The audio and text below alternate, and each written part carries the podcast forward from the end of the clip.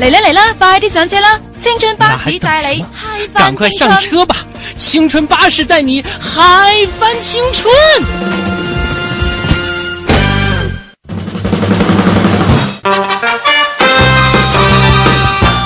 各位亲爱的听众朋友，大家好，这里是正在播出的来自于中央人民广播电台香港之声数码广播三十二台的《嗨青春》，我是小东。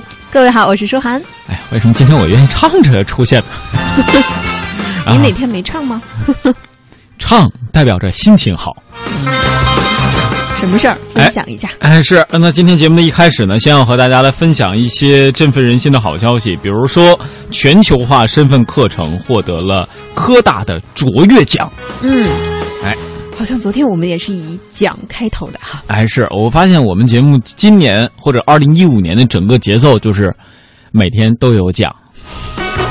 哎，都跟咱们没关系，呃， 看着别人获奖，好开心。哎是啊，嗯，呃，不过呢，也是有一个奖，就是咱们嗨青春，呃，所这个参与的一些节目，还有就是我们梦想舞台啊，嗯最近呢也是在各种的评奖当中获得了一些奖项啊，啊。昨天刚刚看到了这个颁奖，哎呀，开心呐！鼓掌。哎，呃，其实说到了这儿啊，不单是要给我们自己鼓掌，我们也要把刚才说过的这个卓越大奖和各位进行分享。嗯，香港科技大学十三号举行了第三届卓越核心课程奖颁奖典礼。那今年的获奖课程是“身份认同全球化：冒号从边界跨越到领域重构”啊。嗯呃，这是由人文学部助理教授邵梅怡及徐波任教。课程呢，让学生透过全面呃以及有创意的学习方式，从不同的范畴，包括呃种族、族群、国籍、语言、文化或者是性别等，来理解什么呢？就是全球化的身份，让学生以批判的思维啊，反思他们的个人身份是如何被塑造或者是被影响的。嗯，是这样的。那么大学呢，还一并颁发了两项荣誉奖，分别由当代香港社会课程以及大学英语课程一案的二获得。前者我觉得获奖，嗯，就是从名字上来讲，嗯我觉得还是对我有一定吸引力的。但是看到了第二项的奖项，我就特别想知道这个课程是怎么上的了。呃，我觉得如果说他可以获奖的话，嗯，那么我推测哈，这个大学英语课程一定和我们学的不一样。是啊，那个从普通的课程当中衍生出不一样的内容，这可嗯能才是这门课程的奥义所在啊。嗯那么科大呢，也是在二零一零年推出了这样一个核心课程，内容也呢也是涵盖了像社会分析、科学与科技，还有人文科学、计量推理、英语传译、中文传译、艺术以及健康生活等八个范畴。那本科生呢，必须修读一百二十到一百二十六个学分，当中三十六个学分呢必须是核心课程。那卓越核心课程的评审准则，则就包括了课程设计啊、评估机制啊、教学法，还有创新，以及可作为核心课程的典范等等各个方面。所以说到这儿，相信刚刚大学英语课程这样一门看似普通的课程，能够获得这样的奖项，也是非常不容易的。那么除了奖项之外呢，我们在这里也要和大家说一说有关于个人的一些非常啊值得借鉴的事儿。比如嗯最近有一位香港的博士生，他放弃了名校的 offer，而是选择到了深圳去创业。这个事儿其实还是挺受关注的，我觉得也挺了不起的哈。是这样的。这位同学呢叫蒋世龙，他两千年呢从香港科技大学取得了博士学位以后，就来到了深圳创业。那十五年来呢，先后主持了运动控制器、工业机器人、柔性制造系统等多项产品研发。这个名字听上去就很高大上啊。嗯，然后呢，它累计实现了产值将近亿元呢、被称为当地制造企业生产链自动化改造提供解决方案的手术师。那它深受呢亟待转型升级的珠三角港资传统加工企业的追捧。手术师，听到了这个，就是你看人家的这个职业就可以形容的这么的高大上，我就在想我们的职业能怎么说能显得特别有专业性？声音的打工者。好像还不如主持人呢。这是某某一天和某一位朋友，他说：“哎，我觉得你们这个职业还挺有趣的。”我说：“嗯怎么讲？你们都是声音的打工者呀。”这位朋友别有用心呢。当然，也有朋友是这么说的。嗯，我好羡慕你们这些声音的艺术家呀！你看，一下把我们归类到艺术家的范畴。当然，他也知道，一般艺术家呢都是在逐后才被追认的。 开个玩笑啊，我们继续说回蒋世龙。那在两千年的时候呢，蒋世龙是放过、呃、放弃了德国一个大学的 offer，那到深圳进行创业。然而当时呢，计算机应该在国内还算是。没有太多的起步吧，甚至在当时国际的范围内，都仅仅是一个研究的初级阶段。那么当时呢，他是抱着怎样的信念呢？他说：“我学的是机器人，毕业的时候感觉要学了一个屠龙之技。”嗯，这个比喻我觉得就好像有点是拿到了屠龙刀或者倚天剑的张无忌或者是李莫愁。对，非常恰当，因为这门技术呢相当的出众，可是 找不到龙啊。 哎，是啊，啊、但是呢，这个我我忽然想到一个问题，嗯，李莫愁当时跟屠龙刀倚天剑有关系吗？这个你问一个武侠盲，你算问对人了。不过我觉得应该是跟郭靖学会了降龙十八掌之后的感觉差不多，就觉得自己可以在江湖立足，同时呢也发现了在呃武林当中独步的绝学之一、独步的技能之一啊。嗯那么后来这个蒋世龙呢，他还找哎，他忽然说屠龙之计，屠龙之计，他自己叫蒋世龙，我好像误导了什么。嗯，就是和龙，反正是很有缘分了。嗯所以呢，人家学的东西也不一般。那他到了内地第一年呢，就去了外资工厂最多的这个东莞去跑市场。那为了找客户呢，一家一家的企业拜访。然而蒋世龙他最常面对的是闭门羹，一些企业啊，一听说他是学工业机器人的，就根本不相信呐。嗯哼，啊，确实是这样。那当时呢，他这是最初期的一个创业的状况，可能有一个段子比较适合他，就是刚才一位听众朋友发来的，嗯他说感觉自己好像从来都没有经历过十五、十八、二十，手啊的一下就这么长大了，还没有经历过青春，青春就已经结束了，想想就好委屈啊！每天只能怀才不遇的心情这样面对着天啊！但是后来他没有放弃，蒋世龙是没有放弃的。他却就开始了，从零一年到零七年一直在跑市场，而且呢，足迹涉及到了内地的三十二个省份以及直辖市。那他说啊，目前全国他只有六个省没有去过。那蒋世龙呢，后来也是拜访了一千家以上的制造企业，随后呢，在工厂生产的一线解决的问题越来越多，他也赢得了客户的一些实际的尊重。到后来，他也是专门为一些慕名而来的企业找到了许多的解决方案。当然，涉及到这儿呢，可能关于网上的内容就特别多了。我们在这里也是摘抄了一个，比如说现在这个智能化机器人。可以代替一些普通的工人进行劳作，这项新闻其实已经不算特别新鲜了。但是，尤其在南方这个人工还比较普及的地方，其实还是引起了大家的关注。嗯特别是许多打工者都认为自己未来会不会被这些机器人所取代。那么蒋世龙呢，他是在机器人领域有一个发展，比如说搬砖的机器人哈，它可以是能够让这些砖呢，在机器人的。这个操控下码成一个魔方的形状，再比如呢，它可以通过一套移动的终端，让厂商通过手机啊远程的就可以监控机器人的运行的状态、搬砖的技术等等。其实呢，它这个一方面是解决了一个机器人运行的难题，嗯同时呢，也给我们大家，我觉得啊，可以说是带来了一个新的契机。比如说，你要学会了去操控机器人，那么在无形当中，你就可以比别人有了更多的竞争的机会。再比如说呢，现在互联网上也给我们带来很多很多的学习的机会。比如最近我在研究的是 iOS 的这个代码的编写，因为有的时候我在想，能不能通过一己私利，去帮助嗨青春再做一个可以随时随地互动的 APP 的这样的一个概念哇，啊？我瞬间对你特别仰视。原来不是吗？原来我的心情好荡啊！你怎么不往好的想呢？对，但但确实这个学习起来还是有难度的啊。嗯不过通过互联网学习呢，确实给我们也营造了这个机会。再有呢，就是最近关注到一些呃比较知名的经济学者，他们也在说未来你怎么可以才不被取代。嗯我不知道舒涵，你平时在写稿子的时候有没有呃很头疼的时候，就是稿子怎么也写不出来啊？当然有啊，但是呢，最近有一种这个写稿的软件，嗯它可以自动的帮助我们去把每天的稿件整理好。嗯是吗？对它仅仅是整理一个稿件吗？还是说它会给我提供很多的素材或者是灵感，或它不者仅是说我把我的诉求告诉他，然后这个稿子就出来了？哎，你最后一项就是真的啊、对，就是这个机器人。虽然它编的不如我们这么好，但是比如像一般的新闻通稿，它完全是可以操作的。嗯那这个时候就需要我们主持人，我们声音的打工者，把它幻化成语言，再说给大家听。我反而觉得我们是不是该想想自己的前途在哪儿了？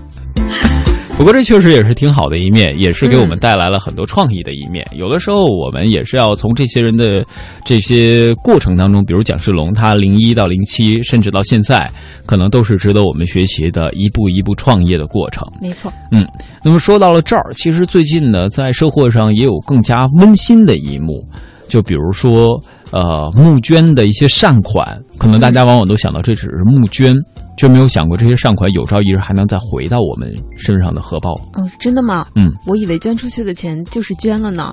嗯，对我也是这么以为的。但是最近有这样的一件事儿，确实挺感动我们的。嗯，比如说，有一个人他最近接到了这样一个电话：“喂，你好，给我一个账号好吗？”喂，你听得到我说话吗？你你找谁啊？哦，是舒涵吗？啊，对啊，你原来给我捐过五十块钱，那现在我要还给你五十五块，其中呢有百分之十，也就是五块是你借给我钱的利息，是三年前你捐给我的。你可以给我一个账号吗？三年的利息才五块啊。百分之十不少啦。所以说，你跟一个钱串子聊这个问题就跑题了啊。但是我们要言归正传，啊嗯，这是怎么回事儿？我觉得，如果大家在生活中接到这样的电话，一开始你会不会觉得这是个诈骗呢？哎嗯，还真的可能会有这种想法。嗯，肯定会以为。可是事实上呢，这通电话呢是真的啊。这两天呢，一篇题为《被遗忘的承诺者》的文章在网络上流传开了。那么这当中，呃，我们所说的这个承诺者呢，是年轻人小许。嗯，那三年前呢，他是为患病的父亲在网上啊筹集治疗的费用。和很多网络求助筹款信息不一样的是，小许在当时筹款的时候就向大家承诺说，这是借来的钱，一定时间以内一定会还上。那很多捐款者呢，不仅没有留意到求助信中还款的承诺，甚至可能已经将还款的这件事儿给忘了，捐过款的这件事儿可能都抛诸脑后了。嗯，那三年过去了，就在上周末，一位当时的捐款者得到了小许的还钱电话。我们的记者也特别制。呃，制作了一份专题报道，在这里呢，也奉献给各位，也希望小许的这样的行为可以让更多人的爱心得以传递，也让这个世界更多的充满爱。张先生上周末接到一个陌生男子的电话，说要还钱。起初他还以为是个骗子，我当时真的那第一反应是，又是无聊的诈骗电话了，我想挂了。结果他说他他只是还我钱，我当时完全想不起来我曾经给这么一个人捐过什么钱，都记不得了。随着陌生男子的讲述，曾先生回忆起，原来是三年前，他曾给一名大学生的父亲捐款。二零一二年，正在上大学的小许通过网络给患白血病的父亲募集治疗费用。在他发布的一封签字求助信中，他附上了自己的联系方式、身份证件、父亲的诊断证明，来证明募款的真实性。父亲得病，然后作为家里老大，我觉得应该把这件事情扛起来。嗯、本来毕业之后，呃，想考研的，但是觉得还是应该，嗯、先去找一份工作，嗯、挣钱养家为好。微博、QQ 空间、人人网、淘宝。当时大学还未毕业的小许，通过一切可能的渠道，希望暂时得到帮助，渡过难关。那时，小许也曾来到中国之声直播间，讲述他和父亲的故事。听主持人在节目中读了他的求助信，小许说：“感觉这个事儿好像不是发生在自己身上。”我当我我刚才听的时候，感觉这个事情不是发生在我身上的。当时就我也是心里边也也，你稍等一下，当时我心里真的是不是很好受。还有一点，我想说就是，请大家平时的时候，然后多抽出时间来回家里去和家人去去聊一聊，去谈一谈，去看一看。可能有的时候，他们需真的需要我们，就是陪在他们身边，多待一会儿，多聊一会儿。节目当中，主持人说，每听到一条别人对他的鼓励、祝福的录音，在直播间的小许都会双手合十。那段时间，他的微博上会更新公布捐助者名单，并表示感谢。他说，在最困难的时候，他们伸出了援助之手，他们都是恩人。媒体，然后还有广大的就是热心的朋友，然后还有学校的同学，嗯然后还有字画老师。之前听到我这个事情之后，然后就帮忙写了一幅字，然后帮忙义卖。当时还跟老师通了电话，就感觉真的不知道说什么好。小许的故事讲到这儿，似乎和其他很多网络求助得到陌生人帮助的故事一样，但是故事到这里还没结束。小许的求助信给事情的发展埋下了伏笔。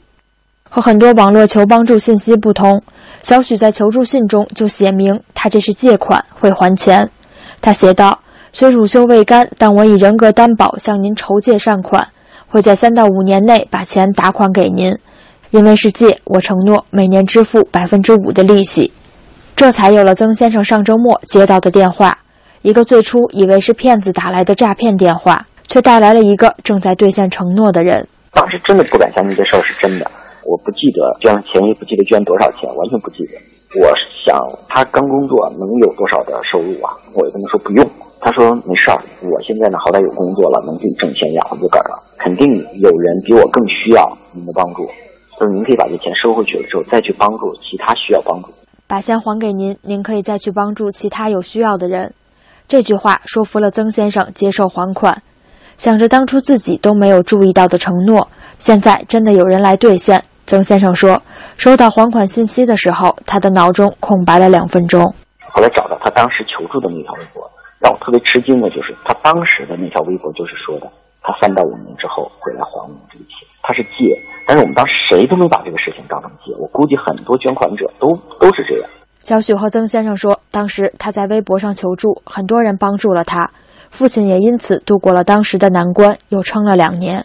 但是因为病情太重，最终还是在去年去世。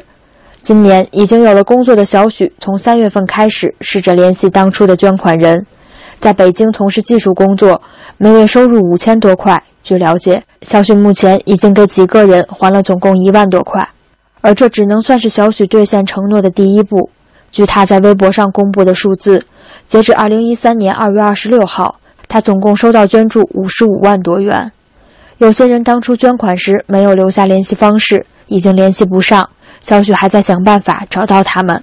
捐助者当初带给小许希望和帮助，而收到小许还款的曾先生说，小许的做法让他感到震撼和感动。特别震撼，也特别感动，而且他让我明白不以善小而不为这件事情。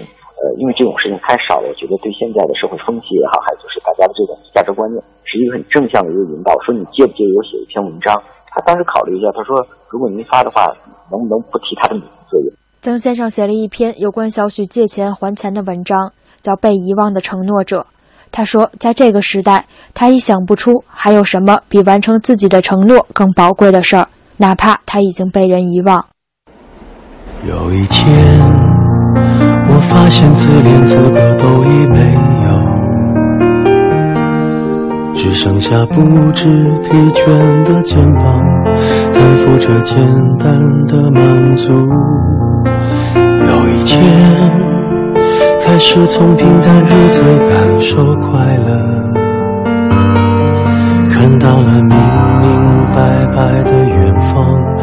我要的幸福，我要稳稳的幸福，能抵挡末日的残酷，在不安的深夜能有个归宿。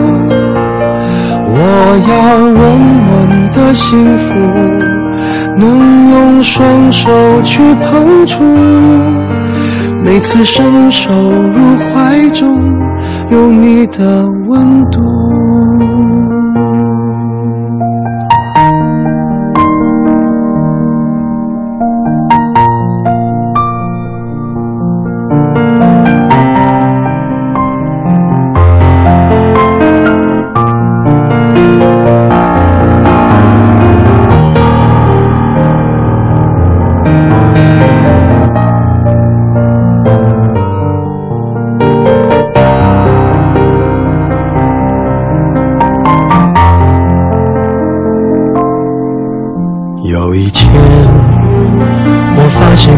资格都已没有，只剩下不知疲倦的肩膀，担负着简单的满足。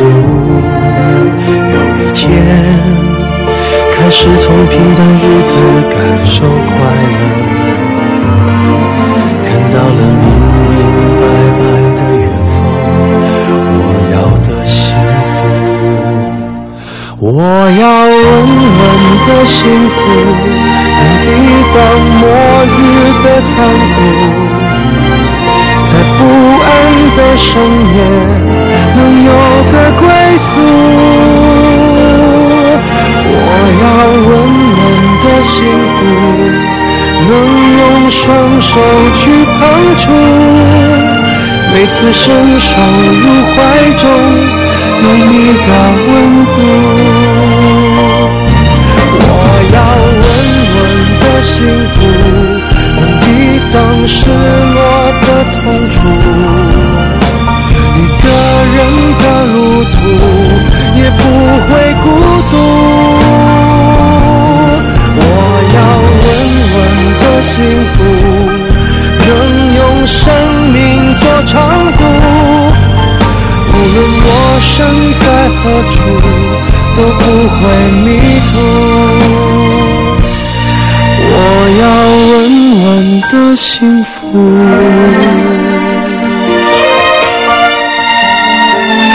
这是我想要的幸福。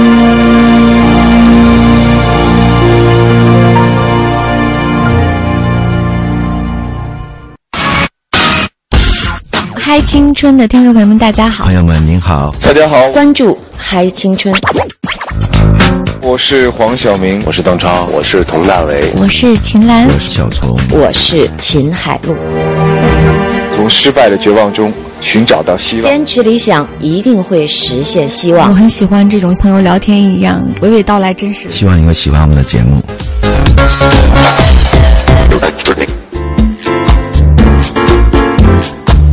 各前，欢迎继续锁定收听香港之声《嗨青春》。那么接下来的时间呢，我们把目光转向体育。其实呢，搭档会体育，谁也拦不住。 搭档不太懂呢， 搭档不太懂，这种对牛弹琴的感 那觉也拦不住。 嗯，我觉得女生对于体育，除非这个球星长得很帅啊，哎，真的是啊，嗯比如我有一位女性的朋友，她就特别喜欢 C 罗啊，嗯不是呃，就是反正是 C 罗啊，不是 J 罗啊，呃，我分不清。啊，之后呢，他就真的是开始各种追 C 罗的比赛。嗯，然后呢，这真的是足球。比如说，在十四号的晚上，我是大概两点多做了个梦，醒了就一刷朋友圈儿，就发现好多人都在期待着比赛。然后早上五点多啊，又一醒，结果呢，就发现了好多人在朋友圈里就发了无数的关于。足球的比赛的相关的事儿，嗯而且呢，大部分发这个图片呢，还真的都是女生。啊、嗯嗯，好像现在女生嗯追这样的球赛是一件酷酷的事情哈。嗯，那这是一场什么样的球赛呢？就是二零一五年欧冠半决赛次回合交锋啊，迎来了皇家马德里和尤文图斯的较量。那在双方的首回合交锋中呢，志在取胜的皇马兵败都灵，一直被外界看作四强当中唯一一个所谓的软柿子的尤文图斯，则发挥了意甲球队防守过硬的优良传统，以二比一取胜。不过呢，由于皇马取得了弥足珍贵的客场进球，也就是意味着回到主场伯纳乌，他们的一球小胜就可以出现了。嗯是这样的，那么在这场比赛当中呢，最后也是出现了一比一的平局，最终呢也是尤文图斯以三比二击败了强大的对手，挺进了欧冠的决赛。那么关于相关的内容，我们也通过记者的报道一起来了解一下，也是一起来重温一下吧。这场比赛呢，最终尤文图斯是客场一比一战平了皇马，总比分三比二击败了强大的对手，挺进了欧冠决赛。要知道赛前呢，几乎没有人看好尤文图斯可能会击败皇马，就算是最铁杆的尤文球迷，可能也会掂量一下，以一个比较理性的方式去预测比赛结果。但是比赛不是预测出来的，是踢出来的。我们来看看这场比赛究竟发生了什么。比赛开始之后呢，双方是迅速进入角色。第十分钟，C 罗主罚三十米处任意球，他的右脚重炮呢打在了比达尔身上，稍稍偏出，高出横梁。那第十四分钟呢，比达尔禁区外的左脚低射又被卡西利亚斯扑出。那第一粒进球呢，发生在第二十二分钟，当时呢，J 罗是在禁区内，在基耶里尼的防守下倒地。慢镜头回放显示呢，基耶里尼确实是踢到 J 罗了。那主裁判呢也没客气，给了皇马点球。C 罗在十二码处右脚推射中路，骗过布冯得手，皇马一比零领先。这也是 C 罗本赛季欧冠的第十粒入球，欧冠总第七十七粒入球，追平了梅西。看来这两个人的进球记录还要你追我赶的继续下去。那么下半场呢，一边再战。第五十一分钟，马尔基西奥尔三米处的右脚劲射稍稍偏出。第五十七分钟，尤文图斯扳平比分，皮尔洛呢是任意球掉到禁区以内，卡西单拳解围之后呢，埃弗拉再次掉入禁区，博格巴奋力头球争顶，莫拉塔呢在混转当中呢啊是胸部停球，十二码处左脚弹射入网，尤文一比一扳平，总比分三比二领先。不过这对皇马就这样呢也算是有情有义，进球之后没有庆祝。随后呢，其实双方还是有改写比分的机会的，比如说第六十八分钟，C 罗横传 J 罗大禁区线上左脚弧线球稍稍高出，那第六十九分钟比达尔直传马基西奥十一米处右脚推射，又被卡西神勇封箍。不过呢，最终比赛的比分没有改写，尤文图斯时隔十二年再次进入到了欧冠的决赛。十二年前呢，可能还是内德维德的时代，各位八零后的球迷可以好好感怀一番了。咱们胜负先不说啊，毫无疑问，这场比赛肯定会是最锐利的矛和最坚不可摧的盾之间的较量。巴萨呢是当今欧洲进攻最锐利的球队，而尤文呢则象征着最完整的防守链条。巴萨有 MSN、梅西、苏亚雷斯、内马尔；尤文呢有副手的 BBC 兄弟巴尔扎利、博努契和迪耶里尼。那面对尤文呢，巴萨显然要采取和皇马和拜仁完全不同的战术，因为斑马军团的防守实在是太好了，他们本赛季欧冠仅丢七球，是四强当中丢球最少的球队。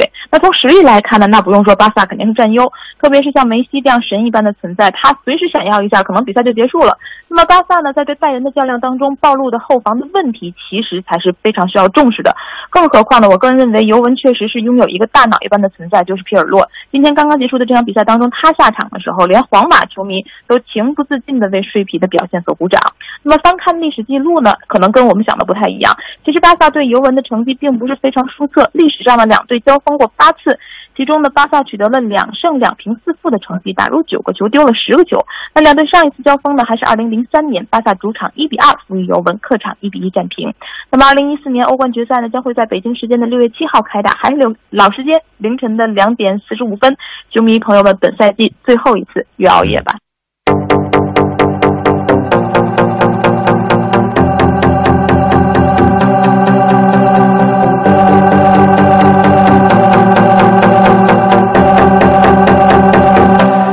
Bring the action. When you have this in the club, you're gonna turn the shit up. You're gonna turn the shit up. You're gonna turn the shit up. When we up in the club, all eyes on us. All eyes on us. All eyes on us. See the boys in the club, they watching us. They watching us. They watching us. Everybody in the club, all eyes on us. All eyes on us. All eyes on us. I wanna scream and shout and let it all out and scream and shout and let it out. We saying oh we oh we oh we oh. We saying oh we oh we oh we oh. I wanna scream and shout and let it all out and scream and shout and let it out. We saying oh we oh we oh we oh. You are now, now rocking with Will I Am and Britney, bitch.